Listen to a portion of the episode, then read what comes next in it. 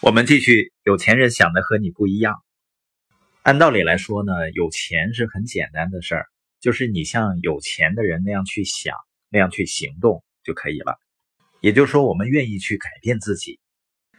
有钱人呢，欣赏其他的有钱人和成功人士，而穷人讨厌有钱人和成功人士。穷人通常会用憎恶、嫉妒却又羡慕的态度来看待别人的成功，他们会嘀咕。他们真他妈走运，或是低声骂这些有钱的混蛋。但你想想看啊，如果你用这样负面的眼光把有钱人看成坏人、混蛋，而你想当一个好人，那么你永远也不可能有钱，不可能的。你怎么可能变成你瞧不起的那种人呢？你发现是不是很有意思啊？人们都想要有钱，却讨厌有钱人，甚至憎恶有钱人。仿佛认为是有钱人使他们变得穷，他甚至认为呢，都是有钱人把所有的钱都赚走了，所以我一点也拿不到。这完完全全就是受害者的心态和语言。这样的人太多了，所以你在网上看到有大量的人在攻击那些好的公司，攻击那些成功的人士，或者人们听说哪个明星出了事儿呢，就幸灾乐祸。实际上，对于多数有钱人呢，他一定是有一种能力，就是赢得信任的能力。关于致富的所有重要特质中，能得到别人的信任，应该是最重要的一项。你想想看，如果你对一个人没有起码的信任，你会跟他做生意吗？不可能。这也就是说，假如你想赚钱，你很可能需要得到很多很多人的信任，而且为了要让那么多人愿意信任你。你很可能必须是一个相当值得信赖的人。我以前就认为有钱人都很贪心，而且很势利眼。但这些概念都从哪儿来的呢？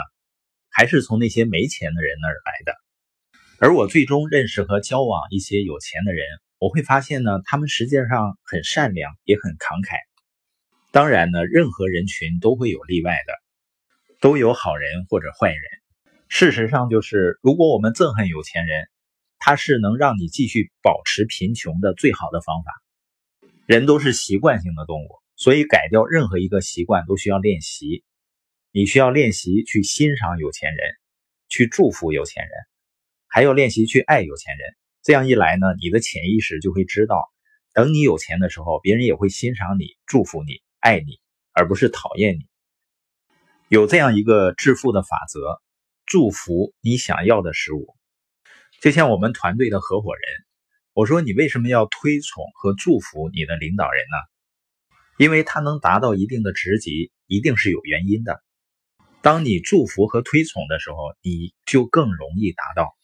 这是来自夏威夷土著的智慧，那里的长者是这样教诲的：祝福你想要的事物。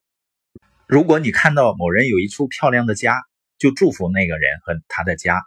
你看到某人有一辆很漂亮的车，你就祝福那个人和那辆车；看到有人有温暖的家庭，就祝福那人和那个家庭；你看到有人身材很好，就祝福那个人和他的身材。如果你憎恨别人所拥有的，不管你是用什么方式、态度或者形式来表达你这份憎恨，那么你就永远不可能得到它。你可以把你的手放在心上，说：“我欣赏有钱人。”我祝福有钱人，我也要变成和他们一样有钱。现在你摸着你的脑袋说，这是有钱人的脑袋。